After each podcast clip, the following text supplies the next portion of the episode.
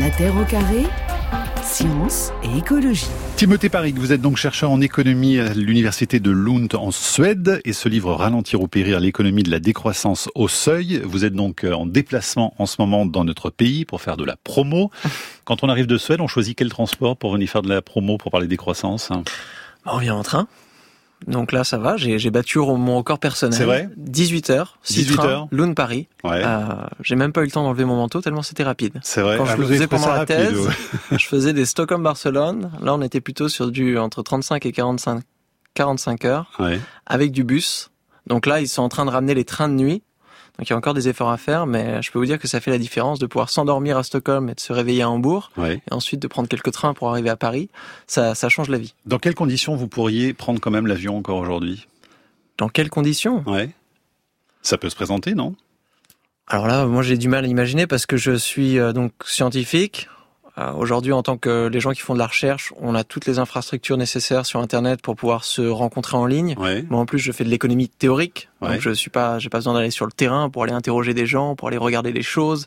Euh, donc j'ai des collègues sur place qui récoltent les données. Donc Ouais. moi, pour l'instant, vraiment, je. j'ai Je prends un exemple. Si raison. vous deviez vous rendre au chevet d'un proche souffrant, par exemple, que vous souhaiteriez aller voir et qui habite euh, de l'autre côté de l'Atlantique, est-ce que vous prendriez l'avion ou pas? Ah, ça serait une, ça serait une décision très difficile. Je pense que c'est impossible de prévoir ces, ces, ces choix-là. Et euh, pour l'instant, j'ai de la chance parce que c'est Évidemment, je ne le souhaite pas, mais on peut y penser quand même. Ouais. On peut y penser, mais déjà on peut faire la différence entre euh, les, les, dépa- les déplacements professionnels et les déplacements euh, familiaux. Parce que quand on regarde euh, la structure des émissions liées à l'aviation commerciale, euh, c'est pas des gens qui prennent l'avion en urgence pour aller à l'enterrement de leurs proches. Mhm. Non, on a beaucoup de gens qui partent en vacances, on a beaucoup de gens qui font des, des rendez-vous d'affaires, des choses qu'on pourrait très bien faire en ligne, des choses qu'on a fait en ligne pendant la pandémie. Donc on a très bien vu que ça pouvait fonctionner. Et donc, si on a une toute petite minorité de vols, de vols qui sont des vols diplomatiques, des vols scientifiques, des vols humanitaires, des vols d'urgence familiale, Mhm. et que ça correspond à quelques pourcents des vols, je pense pas qu'on doit se poser la question pour Bon. l'intégralité. Donc le vol pour le tourisme, en tout cas, c'est euh, terminé. C'est non. Hein, Dans le cadre de la décroissance, c'est non, et on y reviendra euh, tout à l'heure. Alors, vous parlez, vous, évidemment, de cet effondrement écologique hein, auquel nous, nous faisons face euh, en ce moment. Alors, non pas comme d'une crise, mais comme d'un tabassage. Le terme même de crise n'est plus assez fort pour vous? C'est plus assez fort parce que crise, c'est ce moment, ah, on vient de voir qu'il y a un problème, il va, il va falloir prendre une décision. Déjà, à travers le mot crise, on a l'impression qu'on est tous dans le même bateau. C'est le même problème avec le terme d'anthropocène. C'est-à-dire que nous, l'humanité, réalisons maintenant que nous avons fait quelque chose de mal il va falloir le résoudre. Alors qu'en fait, c'est pas du tout ça. L'é- L'écologie politique nous montre bien que ça fait des décennies, en fait, que l'enrichissement euh, des pays riches se fait à travers des mécanismes d'appropriation et d'exportation des coûts, dont environnementaux, dans les pays du Sud. Donc moi, c'est pour ça que je, je parle de tabassage, parce que là, le mode de vie aujourd'hui qu'on essaie de soutenir dans, dans certains pays riches se fait au détriment des pays les plus pauvres, qui sont aujourd'hui en première ligne du changement climatique. C'est pour ça que vous préférez le terme de capitalocène plutôt que d'anthropocène Oui, on peut dire capitalocène, ou j'aime beaucoup Éloi Laurent qui parle de, de pibocène, Mhm. ou certains parlent aussi d'éconocène. En fait, ces termes nous permettent de mettre le doigt sur le problème. Quand on dit anthropocène, le problème, c'est l'humanité. Et là, donc, on va se poser la question, est-ce que c'est un problème de nature humaine Est-ce que c'est un problème de population? Et tout ça, c'est c'est des faux problèmes. Donc vous identifiez bien le problème, c'est le capitalisme. hein. Le problème, moi j'aime bien avoir cette triple division. Donc le problème, c'est le capitalisme. Le problème, c'est l'économicisme, donc euh, de manière encore plus globale, la Mhm. supériorité du mode de pensée économique. Et un troisième pro- problème, c'est le la croissance et son la croissance comme idéologie. Alors justement, dans nos sociétés aujourd'hui, l'objectif c'est la croissance, la croissance pour la croissance, dites-vous, hein, produire pour produire. Sauf que le défi euh, à fournir aujourd'hui, c'est du moins, du léger, du plus lent, du plus petit. Donc ça, c'est vraiment le défi de la sobriété, la frugalité, la modération, la suffisance. C'est ça ce qu'on doit essayer de construire aujourd'hui dans nos sociétés? Exactement. hein. Je pense que s'il y avait un anthropologue qui arrivait du futur ou d'une autre planète et qui regarde aujourd'hui le, le poids moyen des voitures à Paris, je dirais c'est- marrant parce que vous êtes, vous avez une raréfaction euh, des- de la matière, des métaux, des minéraux. Vous êtes, vous avez de moins en moins d'énergie, de moins en moins d'espace climatique, et pourtant vous construisez des voitures de plus en plus grandes avec des moteurs qui ne sont plus compatibles avec le mix énergétique que vous voulez abandonner. Mhm. C'est paradoxal. Donc euh, aujourd'hui, en fait, on devrait rediriger complètement nos efforts d'innovation pour avoir des voitures plus petites, des absences de voitures, de la mobilité active, s'organiser culturellement justement pour pouvoir euh, continuer à aller là où on veut aller, mais de manière de plus en plus efficace. Et là, c'est vraiment, c'est comme ça que j'ouvre le livre en disant quelque chose peut-être d'un petit peu bête, mais une économie, ça sert à économiser des choses, à commencer par le temps de travail, l'énergie et la matière. Donc d'une année à une autre, moi, je veux voir le métabolisme biophysique de notre économie rapetissir, devenir de plus en plus petit jusqu'à ce qu'il atteigne une, table, une, taille stable qui soit soutenable. Une économie de croissance ne peut pas faire ça parce que chaque année, le surcroît de production vient augmenter le métabolisme. Et donc pour vous, cette économie de croissance aujourd'hui, c'est une arme de destruction massive ah, Complètement. c'est le terme que vous employez bah, c'est lié euh, au tabassage. On n'en a peut-être pas l'impression parce que nous ici, ou en tout cas les, les plus fortunés d'entre nous, ont l'impression que la croissance, c'est tout bénéfice. Mais euh, moi, je, je pense aux, gens donc euh, les plus pauvres en, première ligne, qui eux payent déjà la note écologique des émissions historiques des pays industrialisés, euh, qui vient rendre un défi de développement qui était déjà énorme encore plus difficile euh, qu'il l'était avant. Et, et, donc moi, cette économie aujourd'hui, et quand on nous dit bon bah il faut faire une transition écologique, il faut sortir des énergies fossiles, il faut faire des changements. Et là, tout de suite, il y a toujours un économiste un petit peu malin qui va sortir un tableau Excel de on ne sait où et qui va nous sortir un petit 2% au doigt mouillé pour nous dire ah mais ah, ah, traité de Maastricht, ah mais non, si on fait ça, il va y avoir de l'inflation. Et donc c'est pour ça l'économie non seulement comme système, mais aussi comme mode de pensée est devenue un obstacle euh, à l'action. Sauf qu'il faut euh, atterrir tranquillement, parce que sinon c'est le, le, crash assuré. Donc cette transition, il faut l'assurer euh, en douceur, et pour l'assurer en douceur, il faut la commencer dès maintenant. Or, on voit bien qu'on n'y est pas du tout là quand même. Bah, plus on attend, euh, plus la transition sera rude. Et là, on se retrouve confronté à un problème d'ingénierie économique, c'est-à-dire que on a construit des systèmes économiques qui savent décoller et aller toujours de plus en plus haut, mais on n'a jamais prévu l'atterrissage. Vous dites, euh, vous parlez d'un économiste un petit peu malin là qui sort au doigt mouillé euh, son petit tableau Excel. Pourquoi lui ne penserait pas que c'est vous l'économiste un peu malin? Après tout, bah, vous êtes économiste aussi. C'est vrai, mais euh, moi, mon doigt mouillé, c'est le GIEC. Et donc des milliers de scientifiques, de biologistes, de climatologues, des gens qui essayent d'aller vraiment comprendre la réalité physique et biologique et qui nous disent, bon voilà, ça c'est l'état des choses. L'économiste au doigt mouillé, il a un modèle avec une hypothèse. Une hypothèse, par exemple, qui nous dit, dans le fonctionnement, le milieu de l'agriculture, le secteur de l'agriculture en France, on s'en fiche. C'est que quelques points de PIB. Ça sert à rien. Là, bien sûr, n'importe qui, n'importe quel agriculteur dirait, mais oui, mais enfin, en, deux jours, si on n'a plus de nourriture, il n'y a plus d'économie. Même si vous travaillez dans le marketing, même si vous travaillez à la radio. Donc, en fait, dans les modèles économiques, on n'a jamais pris en, très mal pris en compte les synergies entre secteurs. Mhm. Et donc, c'est pour ça, aujourd'hui, on peut avoir ces espèces de, de limites qui ne sont qu'intermédiaires. Enfin, la limite des prix, c'est pas un obstacle indépassable. Le prix, c'est un protocole, c'est une institution humaine, c'est une des décisions, des règles pour allouer des ressources. Alors que par contre, euh, la stabilité du climat, c'est pas des règles qu'on a inventées. Sauf que ça, ça n'est pas pris en compte finalement dans, dans le PIB précisément. Le produit intérieur brut, on prend pas en compte le bien-être, on prend pas en compte la nature, et c'est quand même des gros facteurs manquants aujourd'hui. C'est des facteurs manquants. C'est la critique est pas nouvelle. Hein. Depuis les années 70, des, des, gens essaient de développer de meilleurs indicateurs. La, la grande critique du PIB, en fait, c'est que c'est une calculatrice géante qui permet de calculer tout ce qui a des valeurs monétaires ou pour le cas des services publics, là où on peut facilement projeter des valeurs monétaires, mais qui ne prend pas en compte à la fois ce que les économistes féministes appellent la, sphère reproductive, donc tout ce qui se passe dans le milieu associatif, à la maison, les tâches ménagères, euh, et aussi l'économie de la nature. Donc on ne prend pas en compte les services écosystémiques, on ne prend pas en compte quelque chose de très simple. Vous avez un arbre en ville. Un arbre en ville qui refroidit, donc un climatiseur naturel qui refroidit votre ville pendant les canicules, où les gens peuvent se mettre en dessous avec de l'ombre zéro PIB. Vous le coupez, vous en faites une table Ikea, vous vous êtes enrichi au sens de la comptabilité nationale. Vient ensuite la canicule, et vous vous rendez compte que vous avez 5 degrés en plus en ville comparé à si vous aviez conservé l'arbre. Et là, on se rend compte en fait que cet enrichissement monétaire s'est fait au détriment d'un appauvrissement écologique formidable. Timothée Paris, ralentir ou périr l'économie de la décroissance, c'est aux éditions du Seuil. Alors avant de rentrer dans des exemples concrets, hein, pour vraiment montrer aux auditeurs ce que pourrait être justement une décroissance à grande échelle pour notre pays par exemple, il y a une autre notion très importante que vous employez, c'est celle de découplage, euh, en vous demandant justement si on peut découpler économie et écologie. Et c'est absolument essentiel justement de se poser la question? Oui, c'est le point de départ, parce que si on peut en effet découpler économie et écologie, si on peut verdir complètement la croissance, bah, en théorie, on n'a pas besoin de décroître. On peut continuer à produire et consommer plus, et en parallèle, on peut réduire toutes les pressions environnementales, les émissions de gaz à effet de serre, notre empreinte matière, la pollution de l'air, la pollution de l'eau, l'impact sur la biodiversité. Et donc, on peut avoir un espèce de win-win. C'est le triple, triple bottom line, hein, people, planet, profit. Donc, on mhm. peut garder tout ce qu'on a. On va écouter justement une réaction d'une auditrice. C'est une question qui va euh, dans ce sens autour du découplage. Et elle s'appelle Vanessa. Vanessa de Reims. Et que penser du terme de croissance verte? Les économistes actuellement ne jurent que par la croissance tout comme les entreprises, pour lesquelles c'est le seul euh, critère d'évaluation de, bonne santé. Euh, effectivement, c'est tout le système qu'il va falloir repenser, revoir, euh, parce qu'on sait que ça n'est pas soutenable et qu'on ne peut plus juger son activité à l'aune de la production de richesse.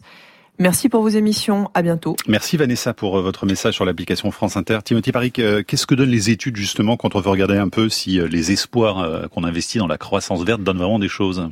Et bah, ces études nous montrent que dans une poignée de pays, on a réussi en effet à avoir un découplage dont on appelle absolu, c'est-à-dire la juste exposition entre une croissance positive du PIB et une décroissance, une réduction absolue, par exemple, du niveau d'émission, ça on l'observe. Le problème, c'est qu'on l'observe que pour certaines pressions environnementales, ici essentiellement les émissions de gaz à effet de serre. Quand je l'ai dit, décarboner, ça suffit pas pour une transition écologique. Il y a énormément d'autres interactions entre l'économie et l'écologie, donc même si on arrivait à parfaitement décarboner, déjà on ne serait pas sorti d'affaire. Mais quand on regarde les chiffres, moi ce qui m'inquiète, c'est que le verdissement, on vient pas verdir la totalité de l'économie, c'est-à-dire on réduit les émissions un tout petit peu. Alors moi, mes collègues climatologues, quand je leur montre ça, ils me disent non mais oui c'est très bien, mais dire qu'on a décarboner l'économie quand on a réussi à réduire les émissions pendant quelques années de 2% par an, c'est un petit peu comme moi si je disais ah oui oui j'ai gravi l'Everest après avoir fait 3 euh, mètres euh, au bas de la montagne. C'est pas faux, factuellement, j'ai commencé. Mais la question, c'est est-ce qu'on va arriver à atteindre le sommet de l'Everest avant un effondrement climatique?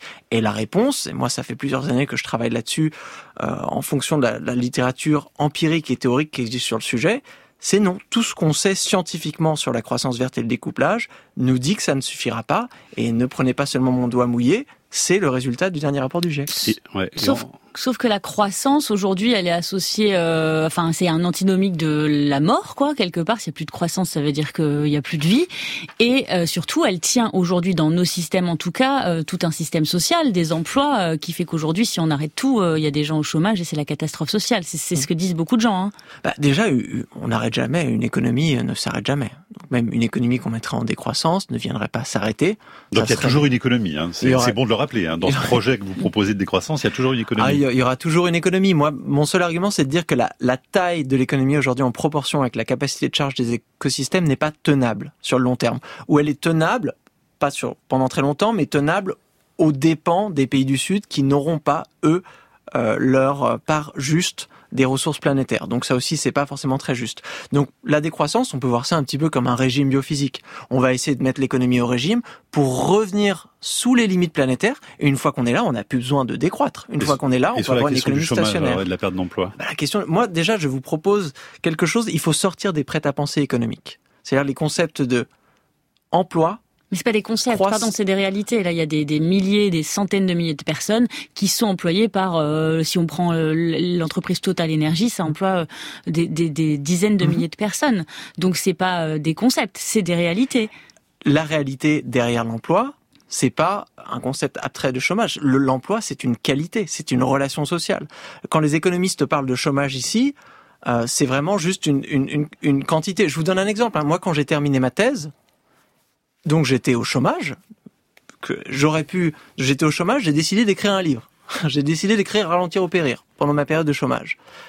J'aurais pu aller travailler, prendre un job à McDonald's directement. Là, est-ce que, ça aurait été positif ou est-ce que on, se serait pas appauvri collectivement? Donc on voit que parfois l'économie, son but c'est pas juste d'employer des gens. John Maynard Keynes pendant la Grande Dépression décidait si on voulait maintenir le plein emploi dans toutes les économies, il suffirait de payer la moitié de la population pour creuser des trous et l'autre moitié pour les reboucher. Aujourd'hui, et là je fais une belle référence à la sociologue Dominique Médard qui travaille dessus depuis déjà des décennies. Elle sera chez nous la semaine prochaine. Eh ben c'est génial. Il faut voir l'emploi comme une qualité. De quels emplois avons-nous besoin aujourd'hui? Avec une question encore plus profonde derrière, de quoi avons-nous besoin? Que devons-nous produire? Et comment? Certains de ces emplois ne vont pas être monétaires, des gens qui vont qui sont aujourd'hui employés peut-être dans un emploi salarié quelque part il va y avoir une redirection écologique, vont travailler autre part. Certains vont travailler au même endroit sur d'autres choses. Certains qui sont dans des emplois subis, ça on n'en parle pas beaucoup, hein, mais la plupart des gens quand ils trouvent un emploi, c'est pas le bonheur. Mm. Donc aujourd'hui, il va falloir parler de redistribution des tâches que personne ne veut faire. Aujourd'hui, une redistribution qui se fait à travers donc cette espèce de, de marché du travail où les gens qui n'ont pas de qualification, pas d'argent et pas d'épargne sont obligés de, euh, de, de, de prendre les corvées que personne ne veut faire. Donc et, de toute manière, même si on oubliait ça, est-ce que ça serait un argument valide de dire oui, bon, bah d'accord, nous, d'accord, nous allons vers une situation écologique cauchemardesque, mais si on faisait quoi que ce soit, eh ben ça créerait du chômage. Là encore, on est dans la situation où on est en train de jouer au Monopoly dans une maison en feu. Et là, d'un coup, il y a quelqu'un euh, dans un qui dit bon, on devrait peut-être sortir de la maison pour éviter de mourir ou essayer d'éteindre le feu. Et quelqu'un, bah non, bah non, parce que c'est mon tour. Et si on fait ça, euh, je vais perdre mes billets ça serait pas juste. On est dans la même situation. Création de sanctuaires écosystémiques, moratoire sur les forages marins, annulation de dettes, interdiction des pesticides, mais réduction du temps de travail, taxe sur le transport routier, plafonnement des salaires à quatre fois le revenu minimum garanti. Qui va avoir envie de ça, Timothy Paris bah, Déjà, quand on regarde les propositions de la Convention citoyenne pour le climat, qui de son design représente quand même ou censé, sont censés représenter euh, les, les, les, envies de la population française, on retrouve un programme de décroissance. Si ça, on avait ça veut dire que dans le monde que vous dessinez, plus personne ne pourra gagner plus de quatre fois le salaire minimum décrété par euh, la, la, société qui euh, voilà leur a, leur a chiffré. Alors c'est pas tellement une règle comme ça qu'on écrit sur le marbre mais c'est juste on se rend compte, et là on construit avec, sur les travaux de Thomas Piketty, quand on a une formation d'inégalité, ceux qui se sont enrichis se retrouvent avec une épargne dans une société capitaliste qu'ils vont chercher à investir. Ça crée un moteur de croissance. Si on est dans une économie, soit pendant une transition décroissante où on essaie de réduire la production et la consommation, ça, c'est un obstacle. Si on est dans une économie de la post-croissance, donc une économie stationnaire, où on essaie vraiment de rester dans le sweet spot du bien-être sans dépasser les limites planétaires, si on a des inégalités qui se forment, ça va créer une pression à l'enrichissement et donc une pression à la croissance. Donc, là, non seulement on pourrait dire oui, bah avoir euh, un, ratio euh, salaire maximum et ou même revenu maximum, revenu minimum, ça serait désirable en soi, même s'il y avait aucune limite planétaire et on était parfaitement soutenable. Mais là, on se rend compte que c'est aussi une stratégie active de soutenabilité.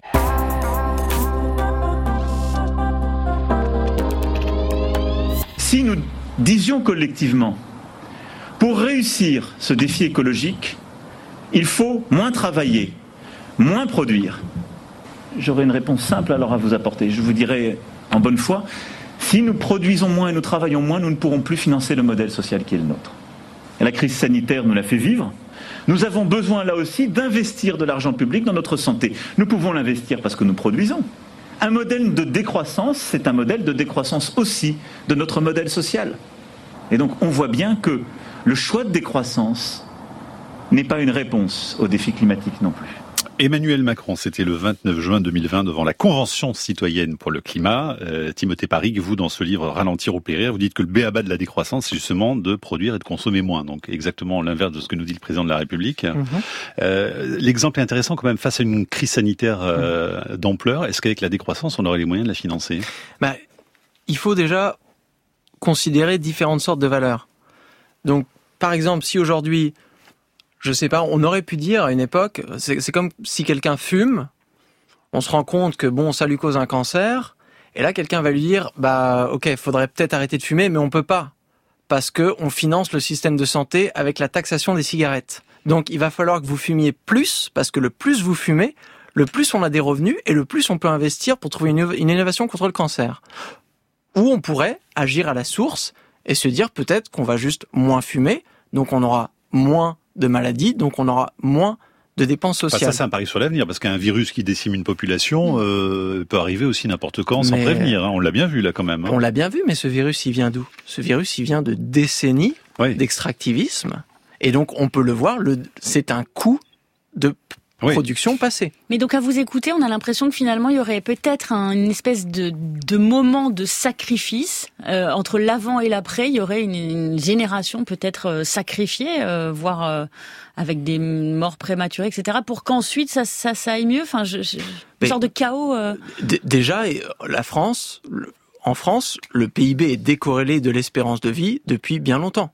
Si vous prenez, comparez deux pays, par exemple les États-Unis et le Portugal, avec le Portugal ayant un revenu national par habitant une fraction de celui qu'on a aux États-Unis, les Portugais vivent plus longtemps, sont en meilleure santé. Ce n'est pas dû à leur nature, c'est dû à l'organisation de leur système de santé. Pareil, en France, notre système de santé est une plus petite portion du PIB que celui américain, mais nous sommes en meilleure santé. C'est une question d'organisation. Donc on peut réorganiser nos services publics pour qu'ils soient de meilleure qualité, notre économie dans son ensemble, pour qu'elle vienne privilégier le bien-être et réduire toutes ces productions qui sont néfastes. François demande sur franceinter.fr si vous étiez vous président Timothée Paric, quelles seraient les mesures que vous prendriez immédiatement? Immédiatement, on arrête de calculer le PIB. C'est terminé cette béquille monétaire on organise une grande convention citoyenne pour définir un indicateur de bien-être, un petit peu comme la Nouvelle-Zélande l'a fait en 2019. Ils ont choisi 65 indicateurs de bien-être euh, présents et futurs. Ben, on fait la même chose. Une fois qu'on a ces indicateurs, il y a des priorités après. Hein c'est ça, en fait. Une fois qu'on a ce tableau de bord, ensuite on peut décider de priorité. C'est quoi la priorité? Parce que vous le dites, hein, vous dites réduire l'usage de la voiture. C'est ce qui viendra en premier, par exemple Aujourd'hui, la priorité, c'est de réduire l'empreinte carbone on sait ce qu'il faut faire pour réduire l'empreinte carbone. Donc passer par la voiture. Donc moins de voitures. 26% de l'empreinte. Moins d'aviation, moins de consommation euh, de produits animaux. D'accord? Moins de chauffage au gaz et au fuel, moins de construction. Donc ça, c'est les, grands chantiers de l'atténuation euh, pour le changement climatique. Et là, ça demande plein de politiques. Hein. Si on parle de se débarrasser de la voiture, eh ben, c'est non seulement faire en sorte, je sais pas, moi, on pourrait imiter les Norvégiens, déjà et intégrer le poids des véhicules dans le système bonus-malus. On pourrait interdire la publicité pour les SUV, ce qui aurait déjà eu fait, dû être fait depuis très longtemps, interdire la publicité aussi pour les vols en avion. On pourrait avoir une taxe progressive sur la consommation des vols commerciaux, vu que de toute manière, la majorité des émissions de l'aviation commerciale, ce sont ceux qui volent beaucoup, donc ceux qui sont les ménages les plus fortunés, donc rendre le voyage en avion extrêmement cher, qui ne serait qu'une réflexion de son véritable coût écologique. Et d'un autre côté, il faudrait investir dans la mobilité active et dans toutes ces alternatives qui nous permettent de satisfaire nos besoins, sûrement mieux d'ailleurs qu'on le fait aujourd'hui. Enfin, traverser Paris à vélo. Oui, mais vous parlez de Paris. Euh, Paris, c'est pas le bon exemple, si je puis me permettre. Euh, il y a des gens, encore une fois, qui sont dans des territoires ruraux où il y a zéro transport en commun, euh, même parfois pas de route, etc. ils vont rigoler là en vous écoutant. chacun son, son défi. Et moi, je, je fais confiance aux personnes dans ces territoires de savoir identifier leurs besoins et de choisir leurs propres priorités. Faut savoir, soit on fait, soit on a confiance à notre capacité à innover, et là on se dit que oui, on peut s'asseoir, décider et inventer une nouvelle économie. C'est paradoxal, non? Le capitalisme arrive à nous inventer un iPhone tous les ans, mais alors là, inventer une nouvelle économie, ça, on peut pas le faire. Timothy Paric, euh, il y a quand même quelque chose d'important aussi, c'est que c'est pas la décroissance pour tout le monde aussi, ce que vous décrivez. Hein. C'est la décroissance pour les riches et la croissance pour les plus faibles revenus, parce qu'il y a aussi euh, des personnes et des pays qui doivent pouvoir se développer. Donc euh, à cela, on va justement ajuster cette politique. Ah, c'est ça, ça me, permet de vous donner la définition de la décroissance euh, du, livre. Donc une réduction de la production et de la consommation pour alléger l'empreinte écologique, planifier démocratiquement dans un esprit de justice sociale et dans le souci du bien-être. Alors dans un esprit de justice sociale, ça veut dire quoi? Ça veut dire déjà eh ben, on se spécialise, on, regarde les pays qui sont en dépassement écologique. On va pas parler de décroissance à Madagascar ou au Venezuela. Non, décroissance dans les pays à revenus. Ensuite, sélective, on va pas venir faire décroître les cabinets de RSE ou les, ou la terre au carré. Non, on va aller chercher là où sont les émissions, là où sont les impacts environnementaux. Et on va cibler les biens et services qui sont les plus intenses écologiquement. Troisième sélectivité, bien sûr, on va encore une fois regarder là où sont les impacts. Aujourd'hui, on a une corrélation presque parfaite entre revenus, richesse et empreinte. Et donc, bien sûr, la grande part de la sobriété, ça sera aujourd'hui les plus riches. Donc, dans la méthode, c'est à l'inverse de ce que le gouvernement actuel nous propose en France, c'est-à-dire les petits gestes de chacun chez nous euh, et le côté structurel euh, arrive peut-être peut-être beaucoup plus tard. C'est une mauvaise stratégie. Ça, ça, ne marche même pas en théorie. Je, je comprends pas. Donc, ça, ça ne risque pas de marcher en pratique. Ça va pas être accepté socialement parce que bien sûr, les gens qui sont aujourd'hui n'arrivent pas à satisfaire leurs besoins de mobilité, de logement, d'alimentation, et on va leur demander une stratégie de sobriété. Ils vont se retrouver avec des taxes comme la taxe carbone ou avec des subventions comme celles sur l'essence aujourd'hui, qui sont proportionnelles. C'est pas juste. Timothy Barrick, est-ce que ça veut dire que là, on est vraiment dans une démocratie qui prendra toutes les décisions, c'est-à-dire même des décisions à la place du PDG de Total, à la place des banques, parce que vous le dites aussi dans cet ouvrage, l'idée aussi c'est de nationaliser des entreprises, d'en faire des pôles stratégiques, par exemple un pôle de l'énergie avec EDF, avec Engie, avec Total, un autre pôle pour les transports avec euh, la mmh. SNCF, etc. Et donc tout ça, ça permettrait aux citoyens de décider à la place de ces entités industrielles? C'est l'idée. Alors c'est simple, soit on sauve les marges de Total, soit on sauve la planète. Mais comment on pourrait euh, nationaliser Total? Eh ben, On sait très bien comment le faire. Il y a, plein de techniques. On pourrait, là encore une fois, on n'a pas assez de biais de monopoly. Une limite sociale. On peut s'arranger. On peut s'arranger, ça a été fait dans le passé. Aujourd'hui, c'est simple, nous savons qu'une partie des énergies fossiles ne doit pas être extraite, ne doit pas être brûlée, doit rester dans le sol. Les entreprises fossiles le savent depuis très longtemps, même mhm. depuis elles le savent depuis avant les gouvernements. Si elles ne prennent pas cette décision, il faudra la prendre à leur place. Et d'ailleurs aujourd'hui, la plupart des décisions, donc cette grande décision de quoi produire, comment le produire, est prise par une minorité de gestionnaires et d'actionnaires. Donc c'est pour ça déjà qu'on a cette inadéquation d'une économie capitaliste à satisfaire le bien-être parce qu'on a une minorité de la population en fait qui décide de quoi produire et ensuite on a un rationnement par les prix qui fait que ce sont les gros porte-monnaies qui peuvent voter. C'est réaliste d'imaginer que l'État puisse racheter toutes les, les industries euh, qui valent si cher ben moi, je trouve ça plus réaliste que d'imaginer le fonctionnement de l'économie dans un monde à 4 degrés. Mais alors, question que pose Geoffroy sur franceinter.fr, euh, dans une économie mondialisée, euh, comment votre projet économique peut-il s'envisager si les partenaires mondiaux autres ne vont pas dans le même sens? Et c'est souvent des arguments mm. d'ailleurs euh, que sortent nos dirigeants politiques. on va pas le faire tout seul, il va falloir le faire par exemple là sur les super profits. Emmanuel Macron veut pas le faire en France, il dit on, le fait au mieux au niveau européen. Mm. Comment on fait alors si les autres ne suivent pas? Ça, c'est un, autre bel exemple de, de se passer la balle et d'attendre. Donc bah, on peut on peut attendre une décision des Nations Unies, de l'Union européenne. On peut attendre la création de, de nouvelles unions pour nous permettre de prendre ces décisions main dans la main. La réalité, c'est qu'il y a des pays qui prennent des décisions tout seuls. La Nouvelle-Zélande n'a pas attendu le reste du monde pour se débarrasser du PIB. Les Pays-Bas n'ont pas attendu le reste du monde pour développer une culture de vélo et une mobilité active. La France n'a pas attendu le reste du monde pour légaliser les monnaies alternatives et être aujourd'hui euh, l'un des pays avec plus de 80 monnaies locales et une richesse culturelle exceptionnelle. Euh, enfin, ça fait pas baisser euh, l'empreinte carbone, tout ce que vous dites là. Non, mais ça permet de construire des institutions qui nous permettent, sur le long terme, de prospérer sans croissance et de faire. Là, par exemple, on en parlait du financement. Aujourd'hui, le but, c'est d'arriver à faire décroître une partie de l'économie tout en continuant à développer une autre partie de l'économie. Pour ça, il faut des outils. Les monnaies locales, ça nous permet d'investir dans les territoires et de faire en sorte que cet argent qu'on investit reste dans les territoires et puisse circuler juste dans les circuits économiques où l'on veut qu'elle circule.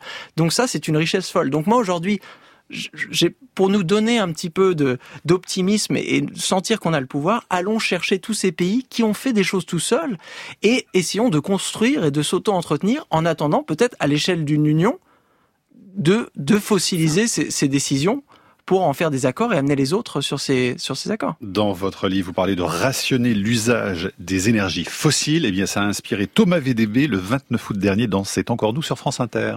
Une des solutions qu'on commence à envisager aujourd'hui pour lutter contre le changement climatique, c'est la carte carbone. Alors, le principe serait de donner une carte à tous les Français, un peu comme une carte bleue, avec un quota de points carbone à dépenser chaque année, et tout le monde aurait la même carte avec le même nombre de points dessus. Moi, par exemple, ben, j'aurais la même carte carbone que Bernard Arnault. Carte carbone, hein. carte bleue, c'est pas la même. Hein. C'est pas la même carte, on n'a pas la même carte. Et moi, je me dis, avec cette carte, si Bernard Arnault, il veut faire un trajet en jet pour aller de Cannes à Nice, il a le droit. Mais en contrepartie, il doit rester deux ans enfermé chez lui dans le noir. Et tout le monde serait logé à la même enseigne. Et comme ça, ceux qui polluent moins à la fin de l'année, ils pourraient revendre leurs points carbone à ceux qui polluent beaucoup. Et comme ça, après, on pourra aller les vendre à la sauvette devant le siège de chez Total. On serait là, ils sont beaux, ils sont chauds, mes points carbone. Ils seraient achetés à offert. Ouais, ce serait bien. C'est comme des châtaignes, un peu. Excellent, Thomas Vidévé. Il a tout compris et il anticipe déjà euh, ce que produirait précisément le rationnement euh, de notre empreinte carbone. Un trafic. Et alors, faut, faut faire attention parce que rationnement, toute économie rationne.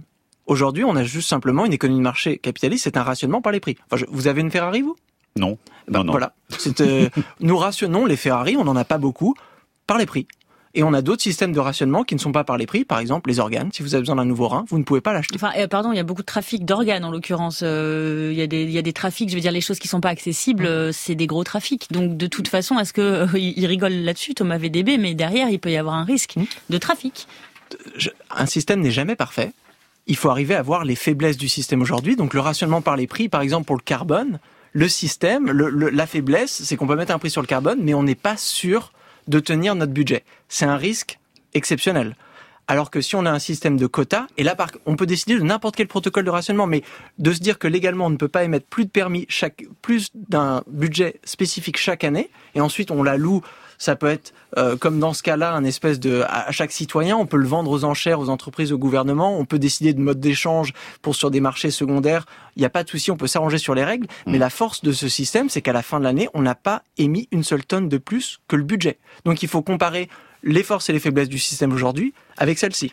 Timothée Paric, euh, à ceux qui euh, trouvent que vos propositions sentent bon la dictature verte et voire une certaine nostalgie de l'Union soviétique, vous répondez quoi alors? Bah, je, leur envoie à l'histoire. Hein, On atteint le point goulag, c'est ça? C'est le point goulag, mais euh, la, la peur de la dictature verte, on l'avait dans les années 80 avec le développement durable, les années 2000 avec l'économie verte, la décroissance, on l'a aussi maintenant avec la sobriété. On voit que c'est une peur à chaque fois cette, cette et moi, ce qui, ce qui me dérange le plus, c'est qu'on a l'impression que si on fait quelque chose, on va perdre une liberté qu'on a aujourd'hui. Mais il y a des risques aujourd'hui. Vous parlez de nationalisation. Vous, vous, vous, vous travaillez en Suède, qui vient de, de, passer avec un gouvernement de droite et d'extrême droite. Est-ce mhm. qu'il n'y a pas un risque de repli sur soi euh, terrible pour les démocraties à terme aussi? Il faut se poser la question. Donc, par exemple, sur le, le choix de, de sortir des énergies fossiles, on sait que c'est nécessaire. Est-ce que un groupe, une entreprise privée à but lucratif comme Total est plus à même de prendre ces décisions qu'un gouvernement. On, peut choisir. Aujourd'hui, on a, le choix. Si on pense que Total est plus à même de le faire ça, bon, on les nationalise pas, on leur laisse faire. Sinon, on nationalise. Il y aura d'autres risques et il faudra bien sûr avoir d'autres règles pour se prévenir de ces risques. Est-ce que vous croyez qu'un jour un candidat euh, osera présenter un programme euh, en ces termes, vraiment celle que vous développez dans, dans, ce livre, et toutes les restrictions apparentes que ça pourrait représenter pour la population? Euh, J'envoie mes amitiés à Delphine Bateau. Qui, je pense, se retrouverait très bien dans, dans les idées derrière ce livre. Et moi, j'aime pas beaucoup le mot de restriction.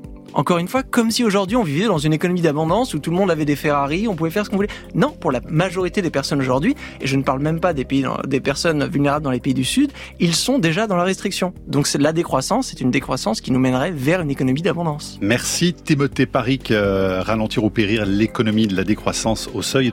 La Terre au carré est un podcast France Inter.